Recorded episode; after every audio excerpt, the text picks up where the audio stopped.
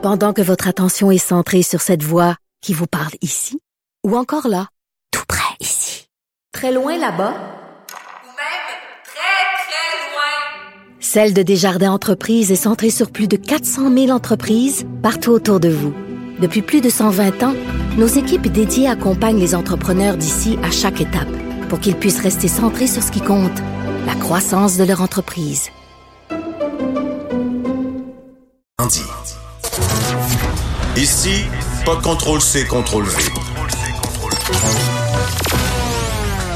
On laisse les autres se copier entre eux. Jusqu'à 13. Vous écoutez DES de 11 à 13. Joanie, euh, on va parler d'un dossier particulier Oui. Que, euh, que j'ai oublié.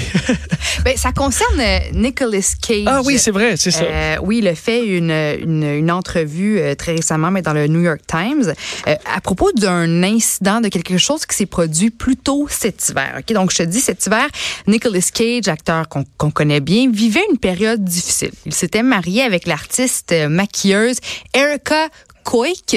Et quatre jours seulement après le mariage, ben, ils se sont séparés. Donc là, Nicolas Cage était triste, ne sortait pas, restait à l'intérieur de son appartement. Puis là, c'est l'un de ses amis qui l'a convaincu d'aller changer les idées.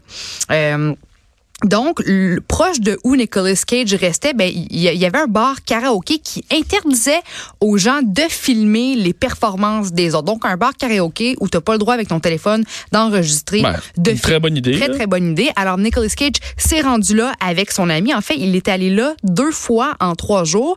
Puis les seules tunes qu'il chantait étaient celles de Prince. Prince, un, un artiste que, que, que Nicolas Cage euh, se cache pas de- d'adorer. Mais il y a quand même quelqu'un qui a réussi à filmer Nicolas Cage en train de, de chanter du, du Prince. Cette personne-là a vendu les vidéos à TMZ. TMZ a part- par la suite partagé ça, ces images-là, c'est devenu tout à fait viral. Alors avant de poursuivre, je, vais- je t'invite à écouter Ni- Nicolas Cage Oh, au sa prestation. karaoké.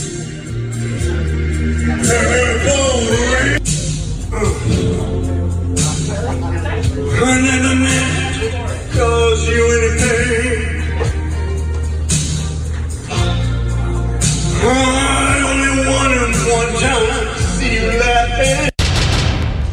Là, je te dirais que c'est Ok. une bonne séquence de la vidéo, mais euh, pour l'avoir écouté attentivement ce matin, c'est parce qu'il crie.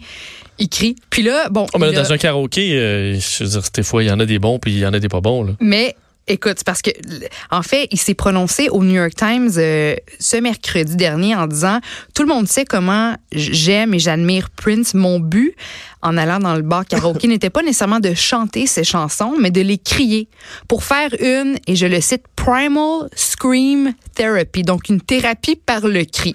Puis là, il dit écoutez, je voulais pas sortir de chez moi, puis c'est un ami qui m'a dit que je pouvais pas rester enfermé dans mon appartement pour toujours. Alors je suis allée au seul endroit que je connaissais qui interdisait les vidéos juste pour m'amuser, pour me changer les idées, mais c'est devenu viral.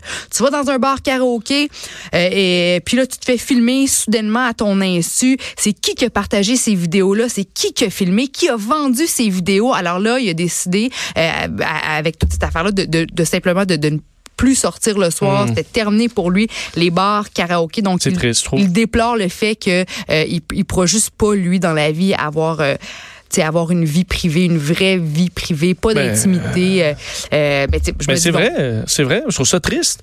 Dire, le gars, il a la seule place où il peut se réfugier, là, puis ses amis disent Non, viens, ils n'ont pas de téléphone, premier.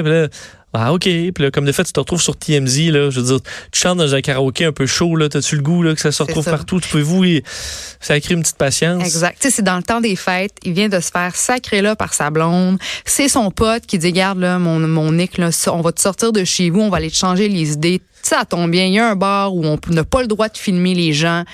Il va là deux, deux fois en, en trois soirées. Euh, euh, En fait, il va au karaoké deux jours d'affilée. Là. OK. chante des tunes de Prince, puis là, il se fait filmer, puis il dit bon, moi que- c'est terminé, je sortirai plus, j'aurai plus de fun, je j'irai plus dans les bars, c'est terminé le karaoké, puis c'est un fan de karaoké. euh, parce que moi, j'embarque pas dans ceux qui disent, ben, c'est un métier public, puis qui vivent avec. Ça dépend. Ceux qui, mettons, vivent de toute leur vie, euh, et peuvent- épandu partout. là. C'est une affaire, mais je veux dire, Tom, euh, je veux dire, il me semble être assez discret sur sa vie privée. Mm. Puis je veux dire, le fait qu'il fasse des films, est-ce que ça nous donne le droit de quoi aller fouiller dans ses bobettes? ou- Exact. Sinon, euh, pas plus qu'un médecin qui a mis le patient, c'est parce que t'es, c'est ton médecin que, ben hey, là, tout un métier, euh, ben, je veux le droit de t'appeler au milieu de la nuit ou de filmer. ou- Il y a pas de, les acteurs ne nous doivent rien. là. Absolument. Sauf que le problème, c'est que, tu sais, à Montréal, je sais que les artistes, d'ailleurs, adorent venir au Québec, adorent venir tourner à Montréal parce qu'on on les, on les achale pas. La culture du On les achale moins. On les achale moins. C'est sûr qu'il y en moins. je veux dire, Nicolas Cage est dans une terrasse, ça se peut euh, qu'à Montréal, il y quand même des gens, beaucoup moins qu'ailleurs. Oui, mais, Mais- ça se peut que les, les, les gens demandent une petite photo ou euh, un autographe, mais y a, la culture du paparazzi est, est- est quasiment inexistante Inexistante, ouais. ici comparativement aux États-Unis. Puis le problème, c'est que c'est tellement populaire les tabloïds, les, les émissions comme TMZ que les personnes qui filment, qui voient des artistes, des, des stars euh, d'Hollywood, ben ils peuvent prendre une photo ou une vidéo, puis après ça font beaucoup beaucoup d'argent. La personne qui a filmé ça, le Nicolas Cage, un peu chaud d'ail, en train de crier des tunes de Prince deux soirs dessus dans un bar karaoké, s'est fait un méchant moton d'argent en, en donnant ça euh, au tabloïd à TMZ. Donc il y a tout l'aspect aussi monétaire, le profit que tu peux faire en en filmant Ouais, là, une euh, vedette euh, à, à son insu. À son insu. Hey, Est-ce que tu as regardé la série Tchernobyl? Oui, absolument. Qu'est-ce que tu en as pensé? Ouais, c'est une des euh, meilleures euh, émissions euh, que j'ai vues de ma vie, là. C'est trauma c'est traumatisant. Particulièrement le premier épisode qui est vraiment un chef-d'œuvre, là, Ouais, mais ouais, je veux dire, la série, euh, je l'ai, je l'ai voir- traumatisante, mais qui nous informe, euh, qui nous rappelle les- les- le- ce, ce drame-là de façon assez implacable. Ouais, ben là, il y a une nouvelle vodka atomique, la vodka de Tchernobyl. C'est une équipe de chercheurs britanniques et ukrainiens euh, qui, qui a créé cette vodka-là qui est sans radioactivité, qui, bon, est baptisée atomique, le, le nom, euh, ça, ça, ça, ça, ça, ça, ça va Ça bien. veut euh, dire ce que ça veut dire, ouais. Ça, ça veut dire ce que ça veut dire. Euh, puis cette vodka-là est faite à partir de récoltes effectuées près du site de Tchernobyl contaminé par l'accident de la centrale nucléaire de 1986.